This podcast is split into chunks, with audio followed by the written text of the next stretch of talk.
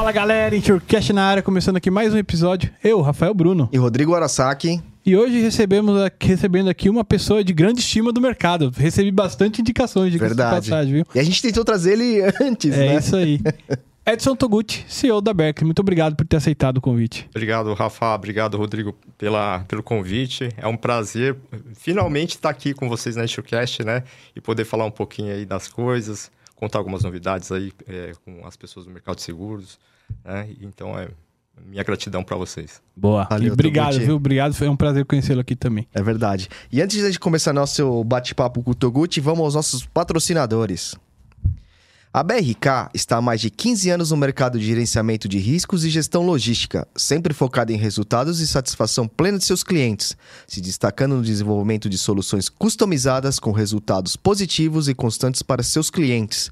A BRK oferece soluções tecnológicas para mitigação de riscos de roubo de carga, tais quais monitoramento de veículos, inteligência aplicada aos processos de transporte, prevenção de acidentes e sistema de gestão logística.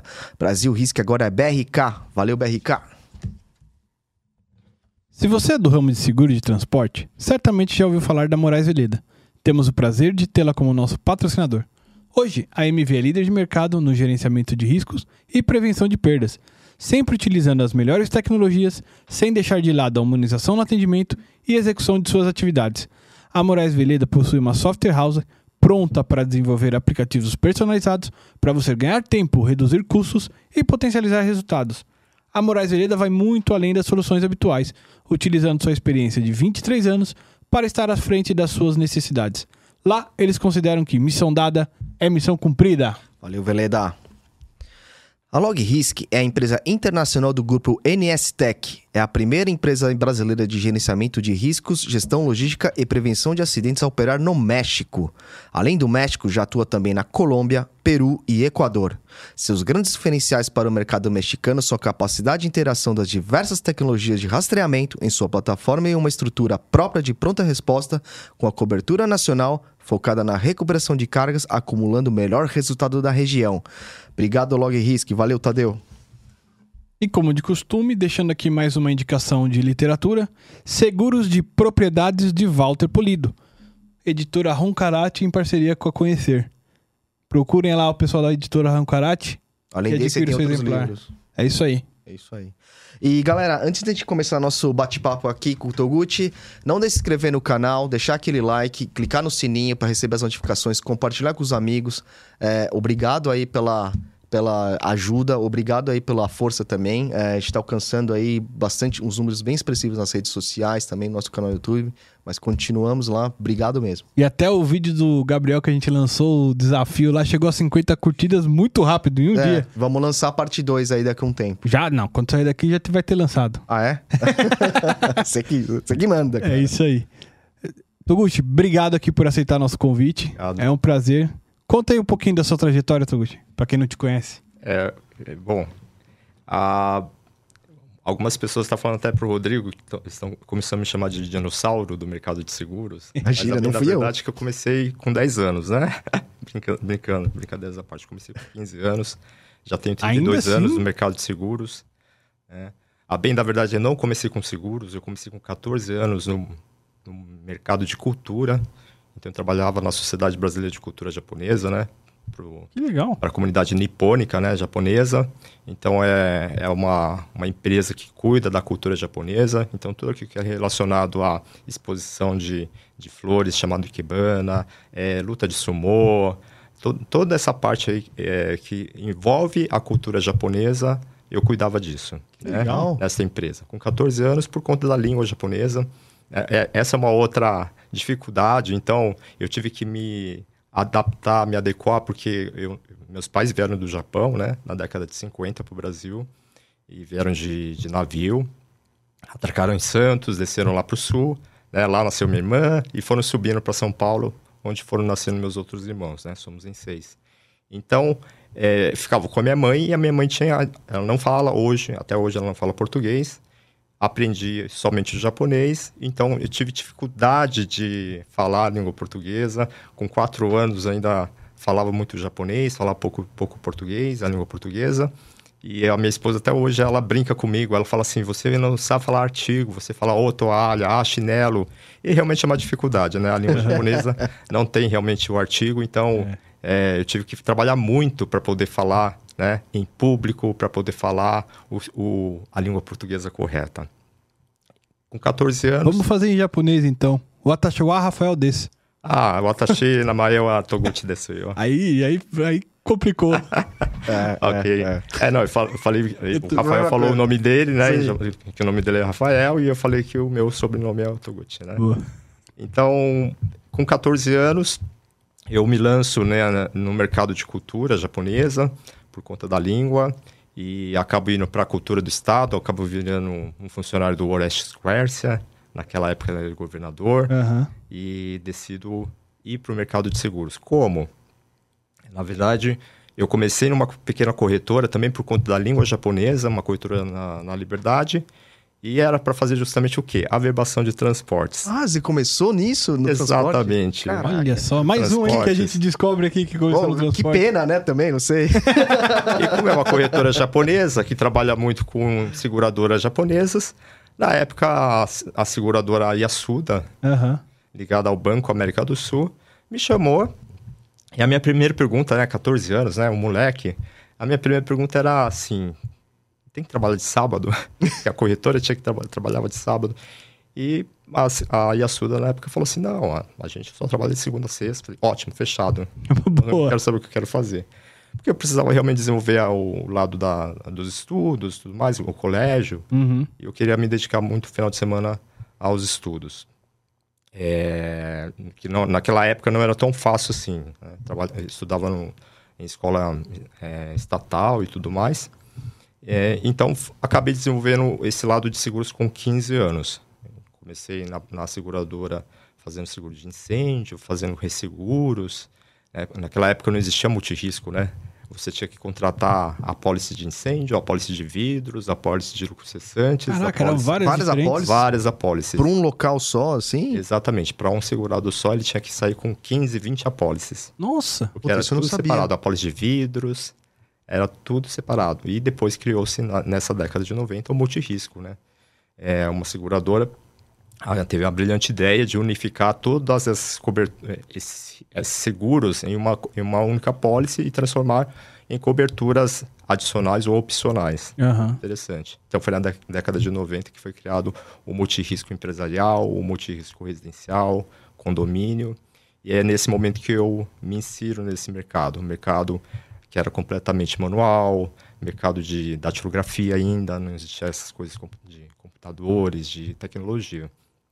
Então, muito interessante essa evolução que, a, que o mercado de seguros é, vivenciou. E de uma forma bem tardia, né? Porque você pegava outras indústrias uhum. e via que a tecnologia já estava mais enraizada. E o mercado de seguros ainda um pouco atrasado. Mas, ok. E acabei é, trabalhando em diversas áreas, né? Eu, eu, costumo falar que eu nunca me limitei a um único produto, a uma única área. Foi área financeira, foi área de sinistros, eu só não trabalhei na área de tecnologia, não trabalhei na área jurídica. Demais áreas do, das seguradoras eu trabalhei. Então, acabei indo para a Companhia Paulista, que virou Liberty Seguros. Acabei indo para a Real Seguros, né, que virou Toque Marine. Saí da Real Seguros, fui para a Uni, Unibanco AIG. Ah, passou por lá também? Passei pelo Unibanco AIG. Não chegou a pegar a fusão com o Itaú? Itaú Unibanco. Né? Quando chegou a fusão Itaú Unibanco, a minha esposa era Itaú Seguros. Ah, é? E eu não queria trabalhar com ela. Falei, você fica e eu vou embora. é. Então ela foi pro bebê, saiu do Seik, né? Do, lá da Conceição e acabou e... indo pra, pro bebê lá na. Ela fez o mov... a gente que fez a gente fez esse movimento. A gente tava no Seik e foi pra lá. É. Isso, ela também. No prédio preto indo. ali na, na. Exatamente. Rebol, final Rebouças. E ela trabalhava na área de automóveis. E eu falei pra ela, agora fica você, é, que eu vou trabalhar na, na Aliança. Então eu recebi uma proposta para ir na AGF, né? Uhum. É, eu fui primeiro funcionário Aliança, né? Porque estava nesse momento de transição, de mudar, de mudança de nome, né? Definitivamente de, de AGF para Aliança. E a Aliança, fiquei lá e acabei saindo em 2014. Em 2014 fui para Tóquio Marine, ou seja, voltei para uma antiga casa que era Rio Seguros. Uhum. Reencontrei muita gente, né? Pessoal de transportes, principalmente. Tinha muita gente desde a época de Real.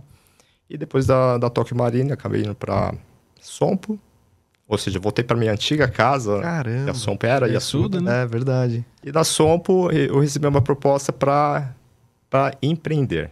Então, para ser um sócio e montar uma seguradora do zero, né, que é a ESE Seguros. né? Então, fiquei muito grato por ter recebido esse, essa proposta de ser sócio e poder empreender. Realmente, começar com uma seguradora desde o zero, desde a aquisição de, de, de, de móveis, né, cadeira, mesa, a, a, a criação de um caixa, a criação de produtos. Então, eu pude desenvolver lá mais de 90 produtos, né, junto à SUSEP. Nossa. né, Fizemos todas as linhas de negócios. Então, para mim, foi muito interessante, porque né, é, só mostrou realmente tudo aquilo que eu aprendi no passado, né, em cada linha de negócio que eu passei. E é muito na trabalhoso essa parte de, de aprovar produtos e etc. Ah, foi muito gostoso. É? É muito gostoso, porque é, é um dos DNAs meu. Aham. Eu gosto do desenvolvimento de produtos. Na época que eu trabalhava na Unibanco AIG, eu tive muito acesso ao pessoal da AIG de, de Nova York, que lá tem uma área chamada NPD, New Product Development, é o pessoal de desenvolvimento de produtos. Então, eles traziam para mim os diversos produtos que outros países faziam. E falavam assim, olha, vê se esse produto, aí- esse produto, esse produto de seguro dá aderência no, no Brasil. Então, a minha, a minha função era verificar a legislação, veri- verificar se era adaptável, se tinha aceitação, eh, tropicalizar o produto e fazer o lançamento. Então, eu sempre gostei disso, de fazer produtos. E Não, nunca numa linha de negócio apenas, né? Aham. Então, na linha de responsabilidades, de transporte, de vida, de qualquer, de qualquer linha, eu acabei desenvolvendo. E, e Toguchi, você pegou então também a questão do monopólio, do IRB e tudo isso, né? Peguei, peguei Rodrigo. Peguei, peguei, peguei nos livros de história, eu li. E, e- e linkando isso que você falou, a questão do produto, antes do monopólio era muito limitado essas questões, ou, ou era zero, né? Era zero, porque você tinha que obedecer à cartilha que todos chamam de tarifação IRB, né? Uhum. Então, a tarifação que foi desenvolvida na década de 70, é, o IRB que colocou lá as regras de produtos. Então, eram poucos ramos de seguros e zero de, de, de coberturas diferenciadas. Tinha que obedecer aquilo que estava lá, na tarifação. Quando não tinha, era uma outra exceção que o IRB fazia a, a, a retrocessão né, para o mercado lá fora. Então, que eram os programas mundiais que existiam. E lá já existiam eh, coberturas diferenciadas que o IB acaba, acabava aceitando fazer a retrocessão, não ficava com absolutamente nada. Mas, de qualquer forma, de um formato monopólio. Então, o IB tinha a obrigação de aceitar, tinha a obrigação de pagar, eh, e, e a obrigação era do IB de fazer a parte da precificação. Entendi. E, em comparação daquela época para agora, hum, é muito diferente, porque é o que você falou, acho que tem uma enxurrada de produtos que vocês, vocês naquela época não, não tinham acesso, né? Não, não tínhamos. Ti- Tinha, tinha muito pedido, de- principalmente de multinacionais, que já conheciam produtos lá fora diferentes, né? O, co- costumo falar que o Financial Lines é, a, a- linhas financeiras é uma área é, que trouxe muita coisa diferente também, o DNO e INO, é, produtos com coberturas muito diferentes, né? que naquela época eram duas empresas americanas, duas seguradoras americanas que ap- apenas trabalhavam e, e eram obrigados também a trabalhar via IRB, né? Por, por questão do monopólio. Quando o monopólio acaba, essa, essa linha de negócio, que é a linha financeira, que acabou iniciando com produtos diferentes, e depois, na sequência, os massificados, né? o próprio automóvel, os seguros residenciais co- começaram a trazer produtos diferentes, tecnologias diferentes. A tecnologia é uma coisa né, muito interessante no mercado brasileiro, de trazer é, ao formato da tecnologia para ajudar na precificação e no desenvolvimento do, do, do negócio dentro do, do país. O país ainda, o Brasil ainda é um país que é rico em, em negócios que ainda são inexplorados. Então é muito interessante quando você pensa em algum alguma coisa assim de fa- fazer, vou, vou lançar, é um, é um sucesso porque muita gente não tem. Eu- são vários exemplos aí. Você tem recentemente é a tecnologia do Pix, né? Aham. E aí aham. você está vendo movimentação de seguradores também fazendo cobertura para Pix. Né? Caramba. É, é. Então você tem o seguro, você tem essa proteção. Então é muito interessante. É. E, e Tokushi, me tira uma, até uma curiosidade minha. Quando a gente trabalhava junto, é, eu, eu fui. Eu até fiz essa brincadeira aqui no, no, no início aqui de falar em japonês e tal. Porque eu fui fazer um curso de japonês. Porque eu virei pra ele e falei, Japa, olha aqui, ó. Da, dos top 5, você tem pelo menos duas e quase três seguradoras japonesas ali. São as maiores. Vou fazer um curso de japonês. E fui e tal. É, te confesso que eu tive bastante aprendeu dificuldade. E corre. Corre, Corre. eu tomo bastante corre durante Ah, o dia. Eu te ensinei, cara. É. aí, aí, porque, assim, é, e eu tive bastante dificuldade porque você não associa com nada, né? O japonês, por exemplo, português e inglês, ah, o, o chão. Perdeu, você vai associando as palavras e manda bala. O espanhol, mesma coisa. Só que o japonês você não associa com nada. Faz diferença ah, numa seguradora japonesa você falar o japonês ou eles não têm muito isso? Hoje não. Hoje não, porque você tem uma língua universal que é o inglês, né? Não tenha dúvidas. Então, hoje qualquer seguradora multinacional, a primeira língua é o inglês. Para tudo, para fazer treinamento, para fazer referrals, né? Para fazer discussões técnicas. Então, você tendo o inglês é o suficiente. Boa. É. Naquela época, quando iniciei, né, tinha o Banco América, né, Banco América do Sul, né, brasileiro, e, o, e a Iasul da Seguros, talvez fizesse sentido realmente. né, porque Legal. muitos expatriados que estavam no Brasil não falavam inglês e muito menos o português. Uhum, uhum. Então, quem tinha a língua japonesa tinha uma facilidade de comunicar com os expatriados e saber exatamente qual era a cultura, qual era o valor, qual era o objetivo, que caminho que estava indo, porque você era mais perto, ia lá e perguntava em japonês, né? Boa. Ah, Agora os demais ficam lá, e aí, o que, que ele falou? O que, que ele quer? O que, que, a, o que a Yasuda espera, por exemplo, né? para os próximos anos? Então, quem tinha a língua japonesa tinha essa facilidade de comunicação e, né, em primeira mão, ter toda a notícia do Japão. Boa. E você acha que isso te ajudou no, no teu começo de carreira, Toguchi? Ajudou, ajudou bastante, mas eu acredito que é, não somente estudo e línguas, mas pessoas. Acho que o que ajuda a impulsionar a nossa carreira são pessoas, né? Uhum. Então eu tenho várias referências aí é, do mercado de seguros e fora do mercado de seguros que me ajudaram a impulsionar a ser o que eu sou hoje. Boa. Então essa trilha de carreira que eu tive ao longo de 32 anos no mercado de seguros, eu tive pessoas que me impulsionaram. Uhum. Pô, legal. E você tava falando, né, que você saiu lá da, da Sompro pra empreender. Normalmente, o que se espera quando uma pessoa sair de uma seguradora pra empreender, ele vai abrir uma corretora. Como é que foi isso, abrir uma seguradora? diferente, hein? É, é- é participar desse Exatamente. projeto e mais do que isso, vender uma seguradora brasileira que num mercado amplamente multinacional. Exatamente, isso é, foi um desafio enorme, enorme. É, no começo, quando fui chamado, eu imaginei, ah, mais uma seguradora de garantia. Porque várias outras seguradoras eh, interessadas no mercado financeiro, interessadas em seguro garantia. Porque o seguro garantia de sete anos para cá que veio despontar interesse, né? Por conta realmente do crescimento da, da- de prêmios, né, do faturamento no mercado brasileiro, e por conta do resultado. Então, é, é- é um produto de cauda longa, onde você não vê sinistros no começo, né? Você vai ver sinistralidade lá na frente. No caso de garantia judicial, que também foi uma novidade para o Brasil, é, trabalhar maciçamente, diferentemente de antes que trabalhava, principalmente no monopólio, trabalhava basicamente com garantia tradicional, a garantia de obras, de entrega de obras, né? Aham. é, das obrigações contratuais de performar um projeto, uma obra, um serviço, passou-se a trabalhar bastante. Hoje o mercado trabalha, eu, eu poderia chutar aí mais de 80% da produção do, do mercado de garantia é garantia judicial, Uhum. Porque é onde estão os maiores prêmios. A gente está falando volumes de importância segurada altíssimas, taxas né, até então estavam equilibradas, agora estão baixas, mas que geram prêmio altos porque são apólices com vigência de 5 anos, 10 anos, né? É, com, com prorrogação, com renovação. Então, o mercado passou a trabalhar dessa forma, é, no, no seguro garantia. Uhum. É, então, você tem, tem essa característica de, de, de trabalhar em cima de prêmios que são bastante elevados. Boa. tá? É, e aí, quando essa, a ESE, no caso, Seguros, me chamou, eu falei, é mais uma seguradora de garantia. Porque eu, eu passei aí três anos, quatro anos sendo chamado por seguradoras é, é, é, monolines, que a gente chama, né? Que trabalham somente com produtos de garantia. Aham. Eu fui chamado por uma seguradora A que falou: Olha, eu trabalho só com garantia, eu gostaria de chamar você. Eu falei, ah, não. Né?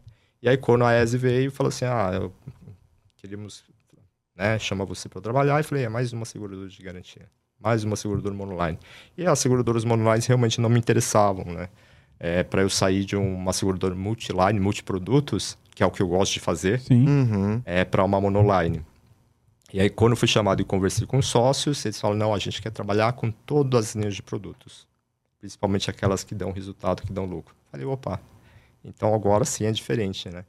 É, e mais um desafio, é claro, daquele frio na barriga, não tenho dúvidas, porque segurador nacional, capital nacional, quem é o sócio, quem são os sócios que estão por trás, o que, que vai fazer, o que não vai fazer. Então existe toda essa preocupação, ainda mais quem foi a vida toda CLT e passa realmente a empreender, a ser um sócio, então o frio na barriga já era ma é, maior ainda, principalmente quando você tem família, né? Eu, no uhum. caso, tenho a minha esposa, meus filhos, então fica um, um momento bem, bem, bem de pânico, vamos dizer assim. É pânico mesmo, né? Não é uhum. uma aflição.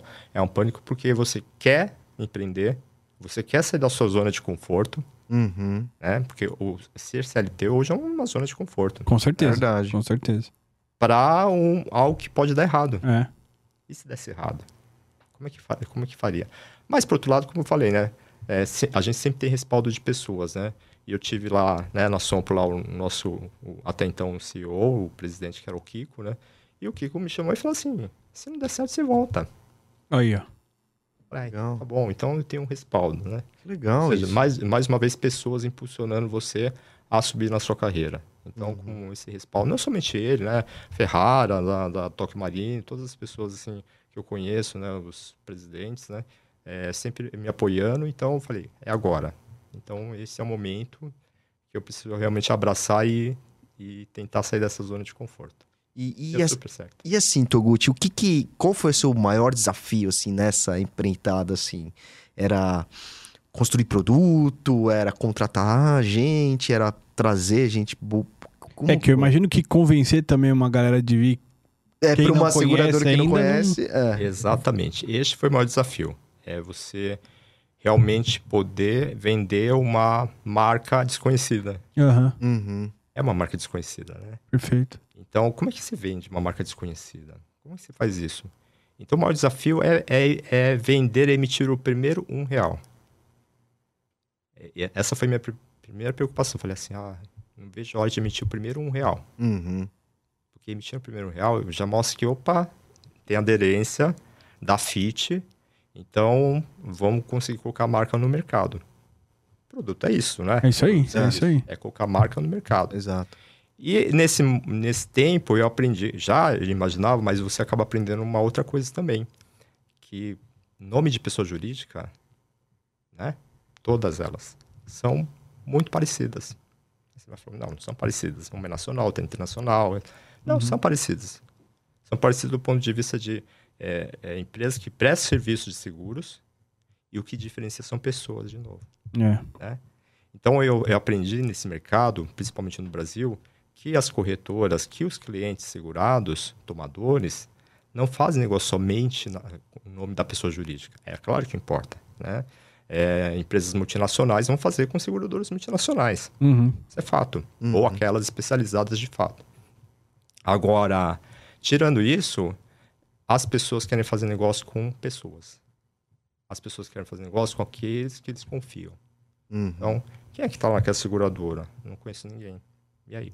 É. Na hora do sinistro, é, para quem que for recorrer? Você está vendo uma entidade, uma pessoa jurídica. Você não materializou na pessoa física. Perfeito. Então, você, você não vai falar com um robô. Você não vai falar com um 0800. Você quer uma pessoa que possa te, te ajudar, te apoiar, principalmente nesse momento de sinistro.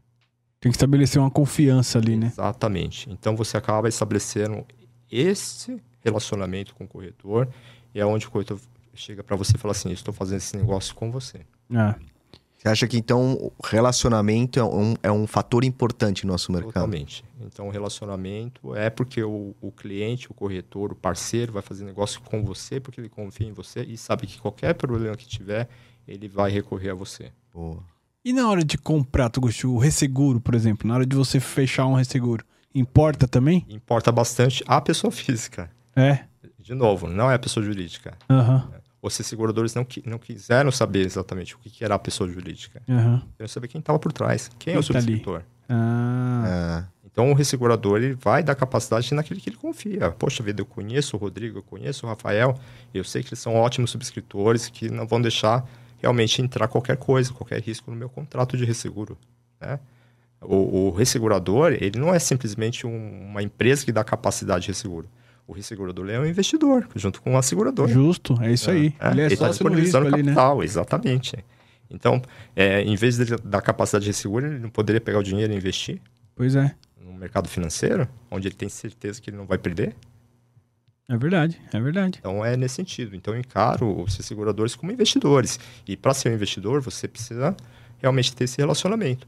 Mostrar sua seriedade de subscrição, de que você vai procurar colocar no contrato aqueles riscos que vão dar lucro. Aham, Uhum. aham. É isso. E aí você convence realmente o segurador a dar capacidade. Então, é, em, em todas as linhas de negócio, eu particularmente nunca tive problema, né? Por já conhecer e ter iniciado nesse mercado de resseguros. Né? Então, meu início do- é, de carreira foi dentro da área de resseguro. Boa. E, e você ficou lá quanto tempo, Tuguchi? Na ES Seguros eu fiquei três anos e três meses. E agora vem esse novo de- desafio, Desafio. aí de. Exatamente, exatamente. Recém, eu tava até brincando com o Niltinho, né? Porque toda hora eu, eu falava que o Niltinho é um amigo em comum, assim. Eu falava, ó, fala pro Toguchi lá que eu só tô esperando ele respirar, vou chamar ele de novo, né? Então, Com não sei o quê. certeza. Eu- O recado foi dado, É. viu, Rafa? Foi dado. É, realmente precisei respirar porque foi muito tenso, né? É, desde a saída da ES Seguros, é, a minha saída foi muito pautada pela conclusão, pela finalização de todos os projetos que eu me comprometi a fazer, tá? Desde o momento que eu entrei, falei, eu quero entrar para conhecer, para empreender e também é, para montar tudo aquilo que eu precisava montar. Montei seis diretoras técnicas, né? É, as equipes, os produtos, tudo direitinho, resseguro. Aham. E aí vi que agora era momento de realmente descansar um pouco, né? É, não que você numa multinacional descansa, você não descansa, mas que você, que para mim realmente estava com o projeto já concluído. Então, é, nesse meio tempo, em paralelo, eu recebi outras propostas também, de novo para empreender, né, para novas seguradoras aí que estão vindo no mercado brasileiro, né, e tem mais duas, três seguradoras novas, multi, é, multiline, né, Uhum. produtos Uhum. É, que, que vão também trabalhar com todas as linhas de negócio e que me chamaram e que eu falei, ah, não, deixa eu descansar um pouco, né? Eu já, já aprendi a fazer isso, né? Vou realmente agora ir tentar ver uma multinacional, que foi o que aconteceu, né? Veio a Berkeley, né, com a saída do Luciano Calheiros, até então CEO, e a corporação me procurou para essa posição, né? Eu costumo até brincar, né, Rafa? O pessoal fala assim, nossa, você... Como você chegou na Berkeley? Eu falei, é simples. Eu fui chamado pela, pelo RH lá da Berkeley para uma posição de subscritor, né? Aí fiz lá tudo, todo teste, toda entrevista e falaram assim, você não presta. Você não presta para essa vaga. Eu falei, poxa, então tá bom, né? Aí você volta, ah, mas espera aí, tem essa posição aqui, ó, de CEO, se você quiser. eu costumo brincar isso, né? É, realmente, não foi por uma questão da posição, foi pela questão de poder realmente transformar uma seguradora, né? Então, é seguros foi para fazer, montar uma seguradora. Uhum. A Beckley é para transformar a seguradora. Porque é uma potência, para você ter ideia, a Beckley está presente em mais de 90 países. Caramba. Caramba. Então é uma seguradora americana que se espalhou ao mundo, né, em todos os continentes, e que a gente tem essa possibilidade de mostrar né, o nome da Beckley, a força da Beckley, né, e o que que a Beckley pode contribuir no Brasil. Ela é tímida, né? Uhum. É, muita gente acha que é uma seguradora nova, mas ela está já há 16 anos no Brasil. É. Então, né? é, ela precisa ter uma identidade, precisa ter uma cultura. Então, mu- muitos corretores que, que me, são meus amigos perguntaram, mas o que a Beckler faz? É, Você tem 16 anos, é. existem corretores que não sabem até hoje o que a Beckler faz. A Beckler é especializada em quê? Né? O Rodrigo acabou de falar, não, ela é property, né? É, é, é. Não, não é property, né? É uma seguradora especializada em specialties, né? Como eu falei, o que que é specialties? Responsabilidade civil, ambiental, GNO, INO e especializada também em garantia. né? Atua em todas as linhas de negócio, não atua em automóveis e na parte de patrimonial não atua em grandes riscos. Né? Não fazemos riscos nomeados, operacionais, petróleo, fazemos es- especificamente o varejo, Uhum. pequena e média empresa. Uhum. Então, é, o meu papel é isso, de transformar no sentido de é, colocar para o mercado, principalmente para os nossos parceiros corretores, naquilo que a Berkeley é especializada. Ô Toguchi, é, indo nessa questão de crescimento e avançar numa nova, num novo desafio, aí você falou também da tecnologia, que o mercado segurador é um pouco mais atrasado em relação a outras indústrias. Você acha que ainda hoje é assim? E o quanto que a tecnologia pode avançar dentro do nosso mercado e trazer benefícios para Ela todo é mundo? atrasadíssima. Né? É boa. É. atrasada, atrasa, ela é atrasada em tecnologia no que diz respeito ao não varejo. O varejo já caminha Isso. muito bem. Exato. Então, tudo aquilo que você consegue é, ter de massificação, como seguro de automóvel, seguro residencial, ou seguros de pessoas, e você tem uma facilidade, uma rapidez nisso. Principalmente as seguradoras que vieram aí, as insurtechs e tudo mais, vieram com essa tecnologia, com essa facilidade. Agora, como é que você coloca uma tecnologia num seguro, vai? Risco de engenharia. Como é que eu vou colocar a tecnologia em risco de engenharia? Uhum. Pois é. Quando se eu fizesse um, um VLT, um BRT, uma PCH, uma usina hidroelétrica, né? Como é que você coloca tec tecnologia nesses produtos? Onde Riscos precisa, muito né? complexos, né? Muito complexos, muito específicos. É, linhas financeiras, como é que você coloca tecnologia no seguro de responsabilidade civil profissional, né? seguro ambiental? Então, esse é o desafio do mercado de seguros. Como que você inclui uma tecnologia dentro desses, dessas linhas de negócio. E aí é que mora o perigo. Porque muitas seguradoras acham que tem que fazer uma tecnologia mirabolante e, na verdade, não, tem que fazer o básico. É. É. Se você fizer o básico da tecnologia, você vira rei. Né? Não tem um ditado que fala, né? Em terra de cego, quem tem um olho é, é rei. É, é. né? É a mesma coisa no mercado de seguros. Se você fizer o básico, você já sai na frente. É. É que, é, é que o mercado, o, bra- o brasileiro, está muito acostumado com a má prestação de serviço. Não tem isso, Rafa. Você vai num, num restaurante e, de repente, você sai encantado. Fala, nossa, esse restaurante é top. É. Aí o e fala, ah, Rafa, esse restaurante é top, mas o que, que tem de diferente? Não, tem diferente que eu cheguei lá, tinha, tinha, tinha, tinha mesa lá pra pra mim, tinha talheres já na, na, na mesa, Você foi bem atendido o garçom veio tirar meu pedido. É. Aí o vai falar assim, é, mas isso aí não é o básico, Então. né? No É o restaurante não se espera isso? Sim, sim, É, sim. Talher, tem o, atendimento lá pra tirar o pedido. Isso é básico. É. Verdade. Por isso, se você fizer o básico, aonde tem uma má prestação de serviços, todo mundo vai fechar, Reclamar, né? vai gostar. É. É. Então, o mercado de seguros é a mesma coisa. Até pegando um exemplo, assim, isso que você falou é, é sensacional. Ótima analogia. É, porque quando eu fui, por exemplo, pro Canadá, eu fui num supermercado. Pô, passei na fila rápido, fui bem. Sabe aquele negócio, a pessoa te dá um bom dia e tal. Não é o brasileiro, é, não, mas tu te dá um bom dia, te trata com respeito, coisa que você E, meu, que da hora, que da hora por quê? Porque fui bem entendido. Não é, não teve nada demais, é só porque fez o que se propõe a fazer, né? E dentro de- do, do mercado de transporte, é uma discussão muito nossa aqui, inclusive com o Caron, quando ele teve aqui também, é que tudo demora muito às vezes.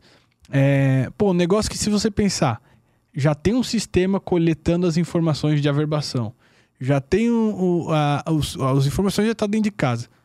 Por que, que eu tenho que tirar no sistema, passar para o outro, mandar para o corretor, o corretor revisar? Ele não pode já ver lá no sistema mesmo, ter um acesso e tal.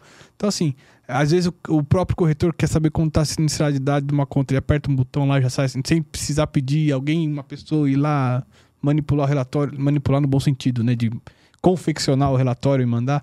Então, sei lá. É isso mesmo, é isso mesmo. Então, eu, eu acredito que a tecnologia é você separar o joio do trigo. O que, que é isso? Tecnologia é para aquilo que é massificado. Né? O automóvel não é massificado? É. Uhum. O que será massificado num seguro de responsabilidade civil profissional? É você parametrizar, né?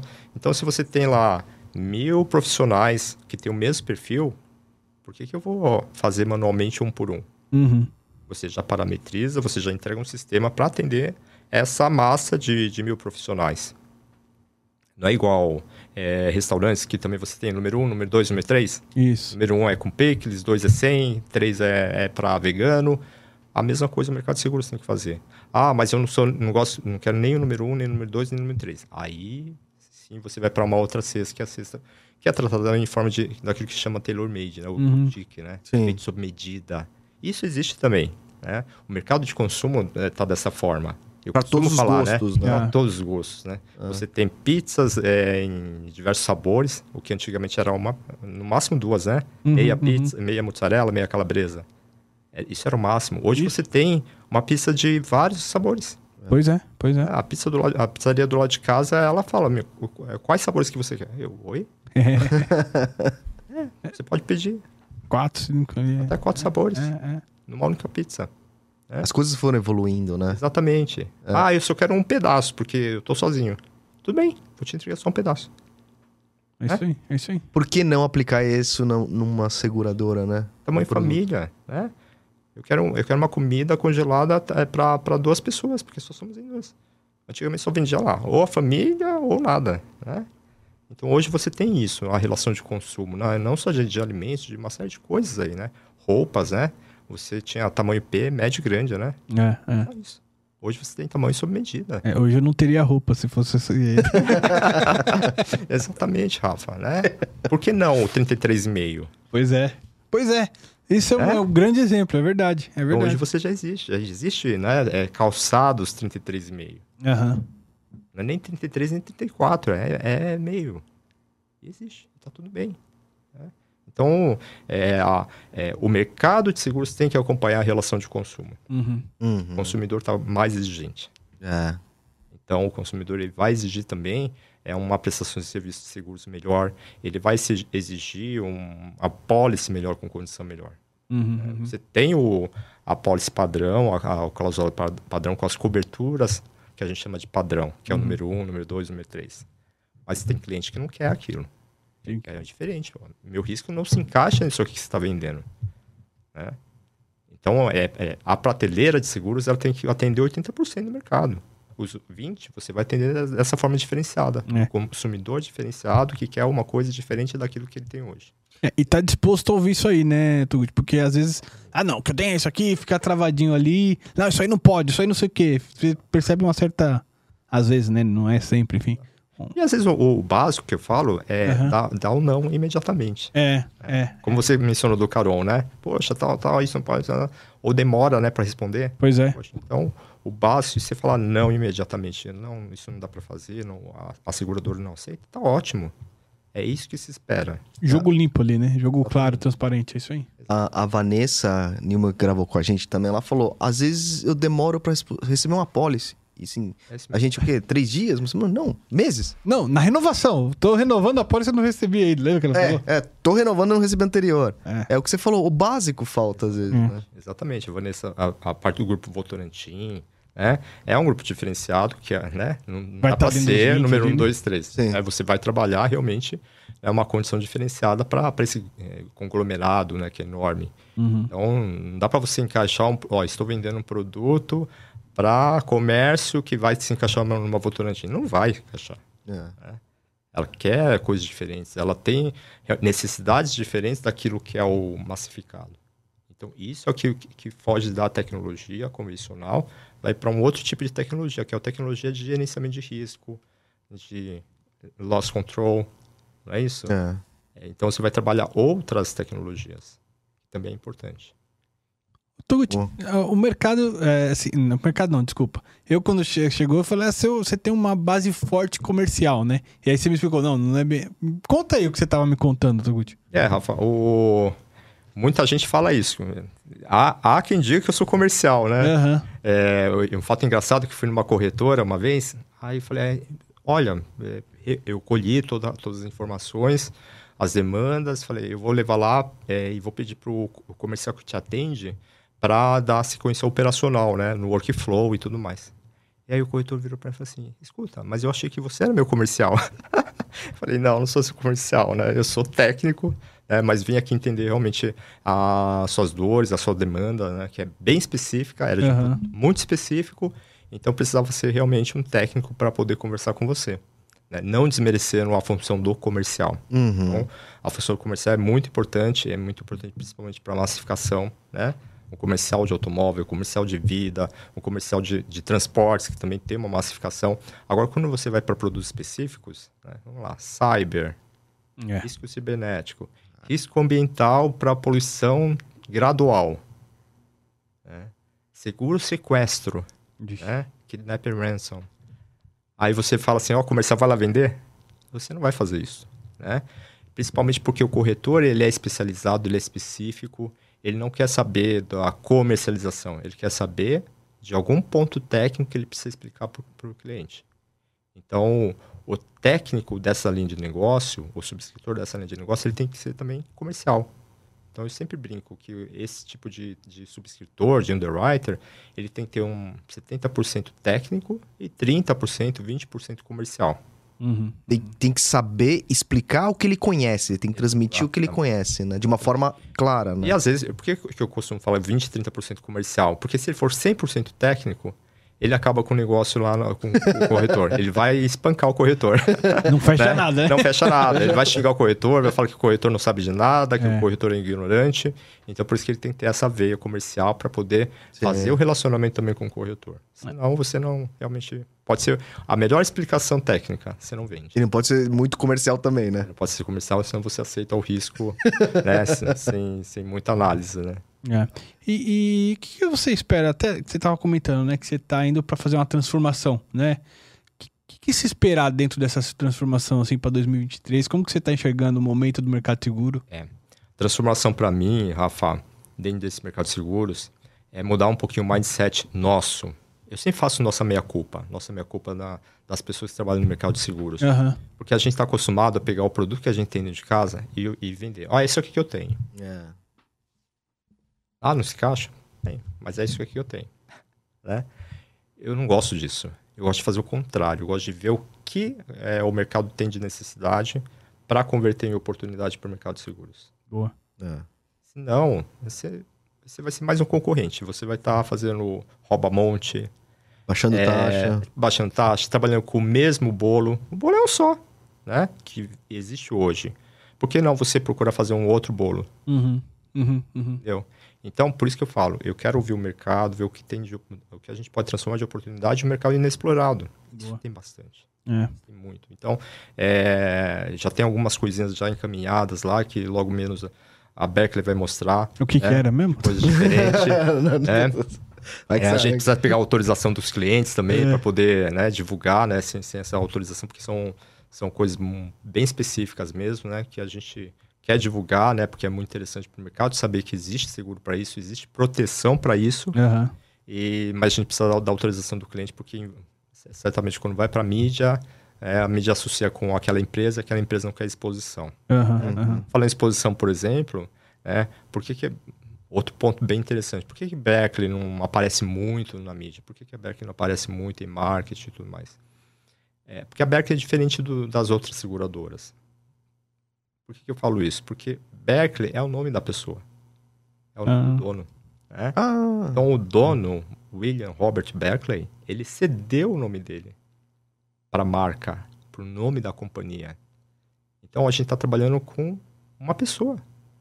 A Berkeley é uma pessoa. uhum. É muito diferente das outras seguradoras que é um nome, é um brand, né? Que você trabalha. Então a gente tem que to- tomar muito cuidado, né? Porque imagina, eu estou trabalhando o nome do Rafael, o nome do Rodrigo, Sim, sim. né? Eu Não posso. É sério, né? É muito sério isso. Então, a Berkeley tem essa seriedade nesse sentido, por estar trabalhando com o nome do dono da empresa. Boa. E, e- e você E tava... não pode se expor muito, né? Também, de Exatamente. uma certa forma. Tem que ser controlado. Ele acompanha, né? Ele quer saber o que que estão fazendo com o nome dele E é Berkeley, a marca é igual no mundo inteiro. no mundo inteiro.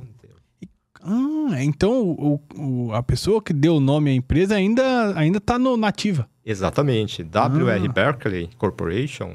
WR é William Robert Berkeley. Ah, tá? Então, William Robert Berkeley é o Bill, né? Que é o pai, é, que é, fez a, a Berkeley Corporation, a seguradora, e ele agora deixou para o filho, o Robert Berkeley, aham. né, o Rob, a, como CEO global. Entendi, tá? entendi. Ambos estão nos Estados Unidos, né? E continuam na, na operação da Berkeley. Boa. E e essa marca, desculpa. Vai você quer perguntar. Essa marca é só voltada às seguradoras? Seguradoras. Ou ele atua no financeiro? É, a, a família Berkeley atua também em outras linhas, né? De negócios sem ser os seguros. Ah, Mas tá. O forte é realmente a seguradora. Entendi. Eles também trabalham com real estate, trabalham com outras linhas, mas a, segura, é, a marca Berkeley é de seguros, é insurance. Ah, O, o- é americana, né? E aí, o, o, assim, o forte tá lá ainda? Assim, Sim, o grosso exatamente. da, da produção tá lá. Exato. É, os Estados Unidos é um é. mercado é, gigantesco, né? O pessoal sempre costuma brincar, né, que, que, que a produção do Brasil é, é um, é- é- representa um bairro lá de Connecticut. né? É verdade. Que é tem um, um clube de golfe bom lá. Caramba, que playboy, velho. Você tá indo jogar golfe lá de final de semana? É. É. Também Vamos saber, viu? Convida a gente, cara, Convida a nem eu gente. sabia disso, Eu nem cara. sei, sei- eu te mandei Não um me vídeo chama? lá, deu- não acertava uma. Ui, é verdade. É, mas uma vez só. É, deixa eu te perguntar, você tava falando de transformação, né? A gente tá num momento bom pra isso. Ah, Teve a 407 agora aí que te deu essa liberdade de entender e criar produto. Exatamente. A gente tá preparado pra isso? A gente está se preparando para isso, Rafa. Está se preparando. Volto a falar, de novo, isso aí vai ser tecnologia. Né? A seguradora se preparar para atender a Secura 407, as demais circulares da SUSEP, ok. Uhum. O problema é você colocar isso num mundo tecnológico onde você quer unificar eh, linhas de negócio diferentes. Tá. Dá para unificar automóvel com transportes? Dá. Né? Estou protegendo a mercadoria, estou protegendo caminhão. O, o caminhão.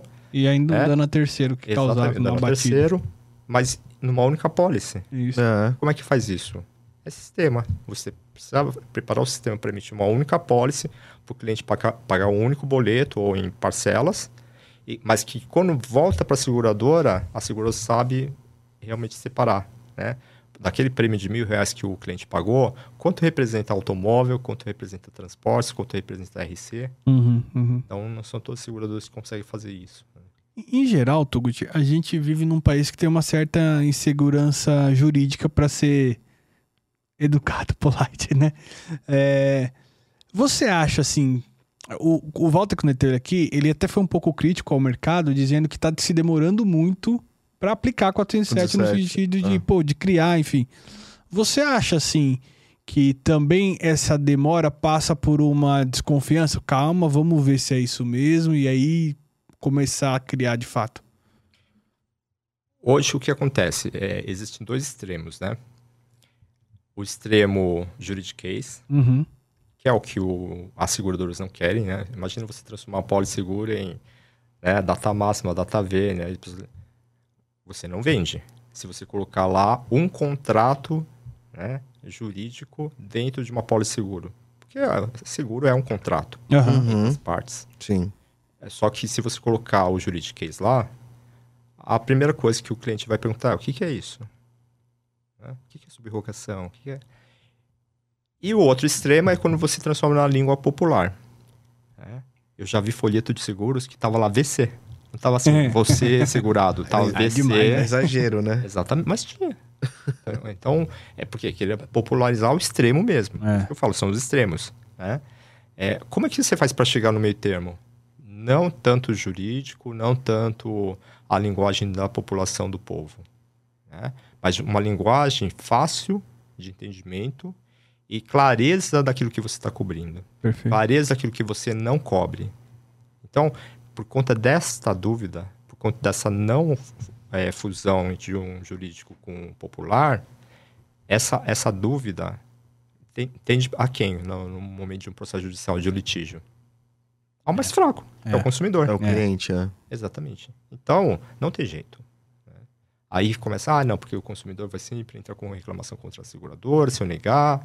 Ué, se você está negando, é porque é, houve um, alguma cláusula que teve seu entendimento de negativa. Só que para o cliente, era aquilo que ele quer que cobrisse.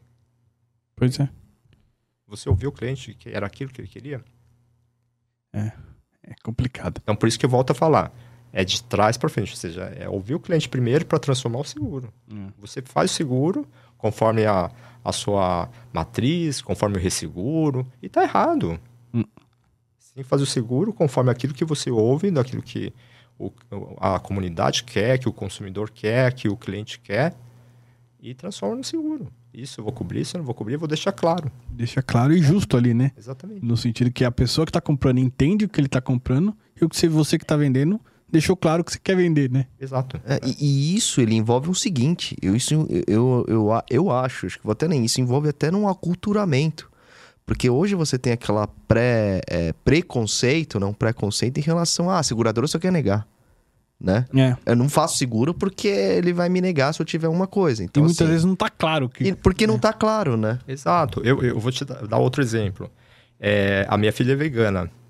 né? Eu não sou. Uhum. É, nem minha esposa, nem meu, meu filho. Nós somos carnívoros, né? ao extremo. E ok, né? Vamos adaptar e tudo mais. Então teve um dia que falei, ah, eu não vou pedir, eh, fazer pedido em um restaurante para carne e outro pedido vegano para minha filha. Pedi no restaurante vegano, né, para fazer entrega na minha casa. Ela pediu uma linguiça vegana cebolada. Top, ok, né? Eu falei, vou pedir para mim também, né? Não tem problema nenhum, tal.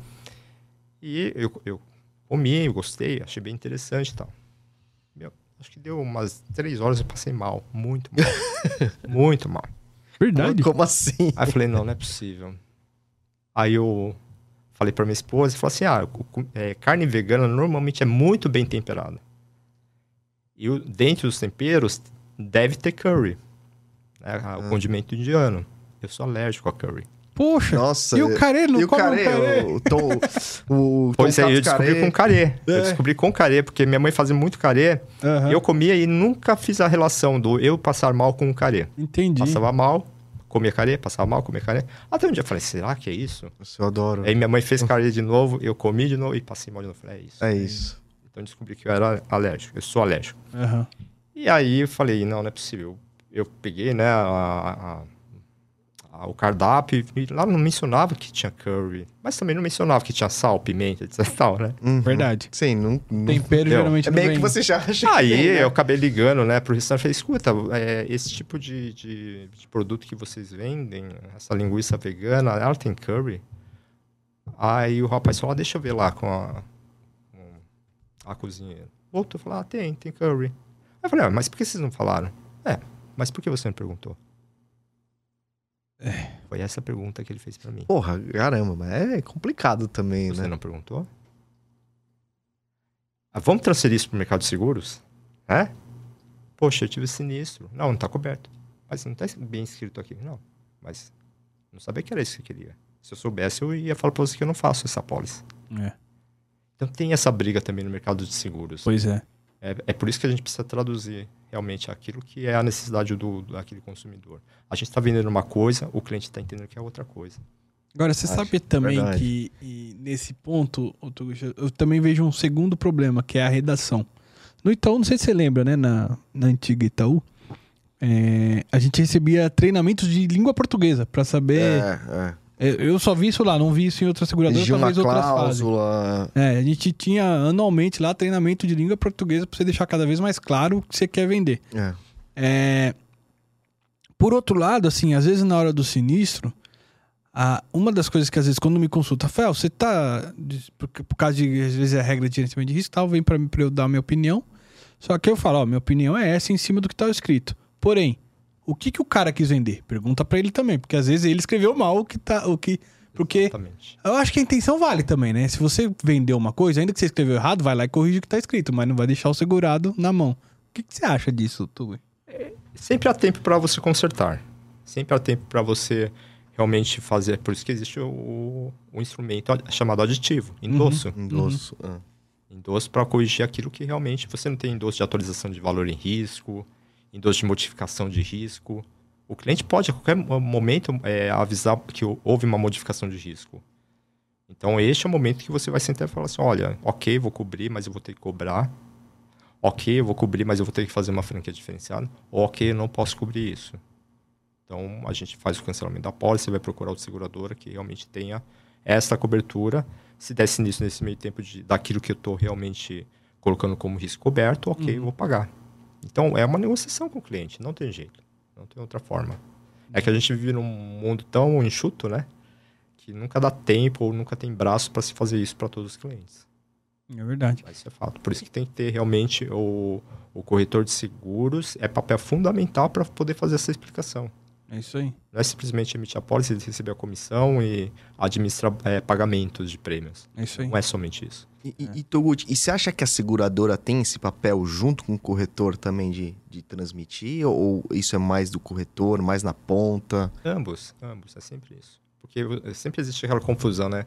O corretor de seguros é representante do segurado ou da seguradora? É, em, em teoria ele é do segurado, mas ele é da seguradora lá na ponta também, também, é, né? então ele por isso, o produto é. da seguradora. Por isso a seguradora e a corretora ambas têm responsabilidade perante o cliente de treinar, de explicar, de colocar muito claramente aquilo que está coberto. E linkando. Desculpa, Rafa. E não, só linkando a isso, você acha que a seguradora também tem um papel de de estar tá mais próximo era do isso, cliente? Era isso que eu ia Era isso que perguntar. falar? É. Também? A gente, a gente fica assim, muito escondido atrás É. do corretor, né? Ou sentado na mesa, o corretor faz o teu negócio. É o pós-venda. né? O pós-venda é muito importante. Uhum. Nem todo segurador faz o pós-venda. Emitiu a pólice, esquece. Só vai fazer o pós-venda no sinistro. É. O. Só que tem cliente que não teve sinistro até hoje, e aí? É. Você nunca mais viu o cara? Você nunca mais viu o cara, nunca conversou, nunca viu se, se, se ele tem dúvida, se teve alguma modificação do risco, se ele precisa ter mais alguma outra cobertura. Então, por isso que esse nosso segurador, o corretor, tem que estar muito é, em linha com, com o cliente para poder analisar essas necessidades. Isso é, É. muito importante. E eu acho assim que as visitas traz pro subscritor especificamente, que às vezes no transporte, ah, manda o cara de R lá. Mas as visitas traz um conhecimento do negócio que você tá vendendo o seguro, que, meu, te abre o olho pra, até para criar coberturas, né? É, a gente vê, por exemplo, o papo que a gente teve com o Gabriel, o quanto que ele conhece do mundo agro, não é só de- sobre seguro. Ele conhece Porque do, ele do em campo, negócio que né? ele vem. né? É. Então, que, que te permite a ter essas conversas e escrever as coberturas mais claramente. Exatamente. Exatamente. Eu costumo sempre convidar o subscritor é, a visitar um ou outro risco, né? Porque tem risco que está no mercado de seguros hoje que eu falo assim: você conhece risco? Ah, conheço. Mas você já foi lá? Não, nunca fui lá. Ok, conhece de questionário, de inspeção de risco. Eu falo assim: então, vai um dia lá. Porque eu tenho certeza que você vai voltar você vai falar assim: não quero fazer esse risco mais. É, é, Porque você vai falar: precisa mudar muita coisa. E aí perfeito. que nascem as recomendações, né? Isso, É. é isso aí. Então, é muito importante que o subscritor conheça um pouco a- o risco em loco. Eu tô, eu tô, Toguchi, ainda nesse relacionamento seguradora-corretor. Uma coisa que existe muito no mercado é aquela famigerada distribuição de questionário. Então eu mando para todo mundo que eu me protejo, só eu vou contar aquele risco.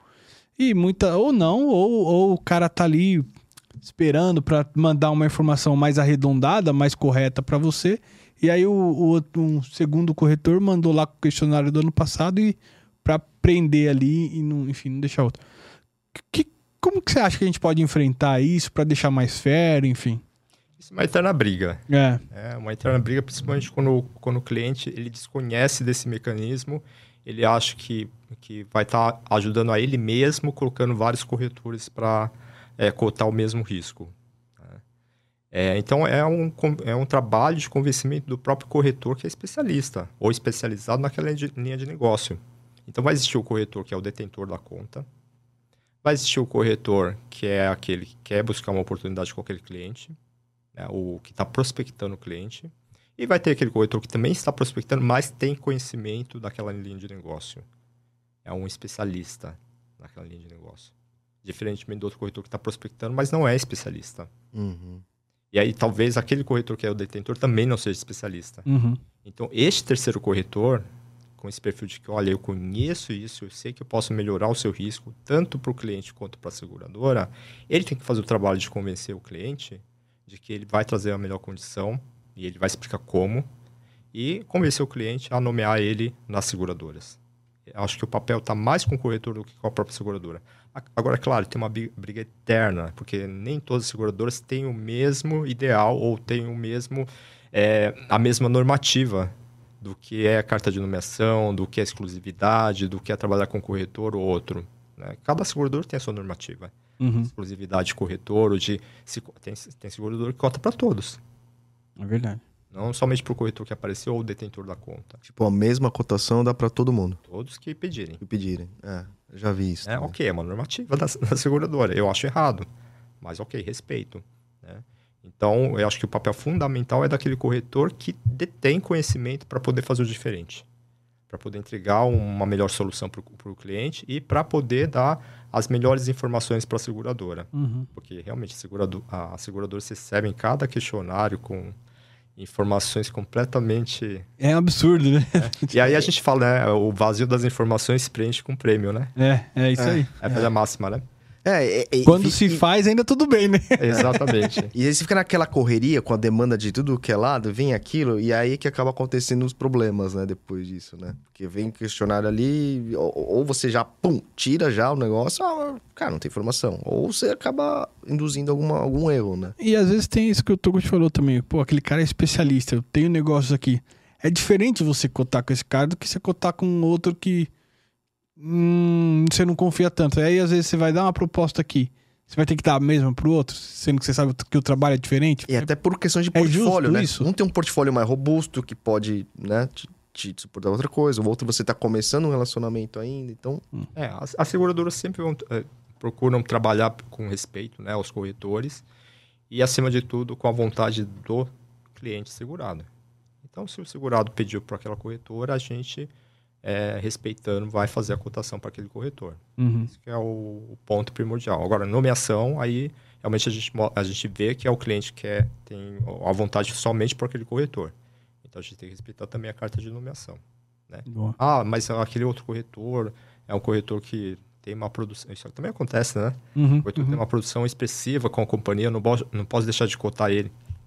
Mas as- o, o cliente é soberano. A vontade é do cliente. Exatamente. Boa. E, e Togo, só para encerrar a questão do, do- de 2023, é, você vê aí um, um mercado para crescimento mesmo? A ideia de vocês é ampliar, inclusive, produtos? Por isso que eu, eu falei para você, né, Rafa, que eu tenho interesse sempre em trabalhar em seguradora multiprodutos, multiline, por conta dessa característica. Você perguntou, 2023 tem a possibilidade de crescimento? Tem. De uma forma geral, tem. Quando você separa por linha de negócio, talvez não. Né? Então, algumas linhas de negócio, por conta aí da- das problemáticas né, financeiras aí das lojas americanas, por conta de uma série de outras questões no, no- mundo agro, né, que agora está até melhorando, né, é, diferentemente do, do ano retrasado que houve a geada, houve o El Ninho, Laninha, né, você tem uma é, sempre um- uma carteira crescendo e a outra caindo, tá, por conta realmente do momento da situação econômica financeira do país. Isso que é o bom de ser multiline. Uhum. A gente trabalha com um produto que está tá, tá deficitário, está apresentando prejuízo, começa a trabalhar mais com outro produto que está mais rentável. No mix, a, a carteira cresce, a seguradora cresce a- e o mercado de seguros cresce. Não tenha dúvidas, né? O mercado tem essa característica de crescer com novos negócios, novos produtos, novas demandas. Boa. Ela nunca vai trabalhar somente com aquele pedacinho do bolo. É que é perigoso, né? Aquela, aquela história, nunca coloque todos os ovos numa cesta, né? Se você Uhum. trabalhar com um produto só, isso aqui, que É. como tu falou, né? Economicamente dá errado. Você... Exato, exato. É. Então, é, pega lá, seguradoras que estão trabalhando só com o seguro de crédito. Né? É um risco É um alto. risco altíssimo. É verdade. Estão- estão trabalhando com é, seguro de garantia apenas. Outro risco altíssimo, né? Porque você tem agora realmente essa, essa retração de, de- de crédito por conta realmente da, do que está se afetando por- pela varejista, É, é, pelas varejistas. é verdade, é verdade. E, Togoshi, mais uma, uma questão também voltada na, na questão de serviço e tal. Aquelas. Hoje a gente vê muitas seguradoras também, corretores investindo em cotações na ponta, eletronicamente, para alguns produtos. Alguns produtos. Você acha que isso é uma, é uma tendência daqui para frente ou, ou é uma momentânea, alguma coisa? Eu diria, não diria uma tendência, eu diria, diria uma necessidade, Rodrigo. Porque necessidade, porque nem seguradora nem corretora tem braço para fazer o massificado. É. Não temos braço, né, para receber um risco lá de 500 mil, um milhão de prota segurada e ficar fazendo ah, na mão. Tanto a cotação, a proposta, quanto a emissão. Então imagina, né? É um volume altíssimo para realmente pouco braço. Então Uhum. você acaba se perdendo, acaba deixando de entregar serviço. O serviço fica ruim. É. É. De novo, aquele exemplo do restaurante, né? É, Você tem um único garçom para atender lá 15 mesas. O que, que vai acontecer? Serviço ruim. É. É, é. Ele vai até Um conseguir atender as insatisfeito 15 mesas, mas não na, na forma como cada freguês quer. É. Na rapidez como o cliente quer. É isso aí. E o seguro é a mesma coisa. A partir do momento que você deixar isso na ponta, o corretor, a seguradora, você fi- fica livre para fazer aquilo que você realmente tem que fazer, que é o, Uhum. o tailor-made, Uhum. o seguro mais complexo, né? É, atender o, o- o cliente melhor que é mais exigente, porque aquele que está tá na ponta é aquele cliente que resolve tudo no sistema. É. Entra no aplicativo, É. entra no sistema da seguradora, lá e emite, pronto, acabou. É, porque pra, eu, como consumidor de seguro, também, eu, eu prefiro ter coisa no celular, é, esse tipo de coisa, que é muito mais prático, né? Eu, Hum. eu não conheço até hoje o meu corretor do, do automóvel. né? Sempre fiz online, sempre É. fiz por aplicativo. Então, já, sei lá, 17 anos que eu faço seguro de automóvel e nunca, Essa, essas, insur, essas insurtechs que têm chegado bastante com novas ideias, pode ser um problema para as seguradoras tradicionais, assim, no mercado, na sua visão? Pelo contrário, não vejo isso. Eu, eu, eu acredito que, que teve a- o início da fiscalização da SUSEP, né? Uhum. Fiscalização essa que permitiu a separação daquilo, ó, o que que é ser uma insurtech, o que que é ser uma sandbox, o que é ser uma seguradora S3, né? Então, isso, esse é um papel importante, né? para você não ter a confusão e, de repente, você ter é, uma degladiação aí de, de taxação, de condição, de, olha, aquela lá está cobrindo uma coisa que realmente o mercado segurador não cobre. Uhum. Então, não teve isso. Uhum. Então, teve ideias bem bacanas. Eu até copiei algumas, viu, Rodrigo? boa, Te boa. confesso. Boa. Tá? É, nesse mundo, a gente copia bastante. É. É, aquilo que a gente vê que é bacana pro Por que não, né? por que Exato. não? Né? Ah. Deu certo lá naquela InsurTech, então eu vou procurar fazer também, né? E, ah, claro, aperfeiçoar também. Exato. Então, eu vejo muito positivo para esse mercado, não vejo de forma negativa. O que eu acho é assim, talvez alguns investimentos estejam muito curtos para aquilo que se prometeu fazer.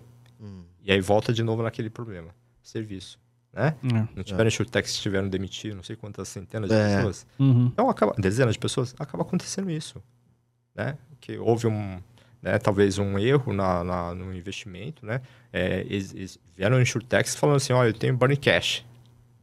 Aqui, né? No mundo de hoje, hoje quer, quer queimar dinheiro, Pois é. né? Olha, eu tenho 3 milhões aí para queimar dinheiro, né?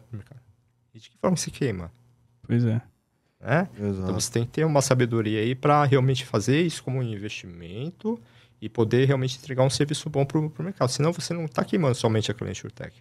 Você está queimando todo o mercado. O serviço, é isso todo aí. o serviço. Aí Tira a credibilidade do serviço, Exatamente. né? O consumidor já acha o seguro uma despesa, né? É, É. exato. Então, Infelizmente. esse é um papel que a gente está tentando reverter cada dia que passa né, no mercado. Né? É, eu, eu, eu, falei para algumas pessoas, né?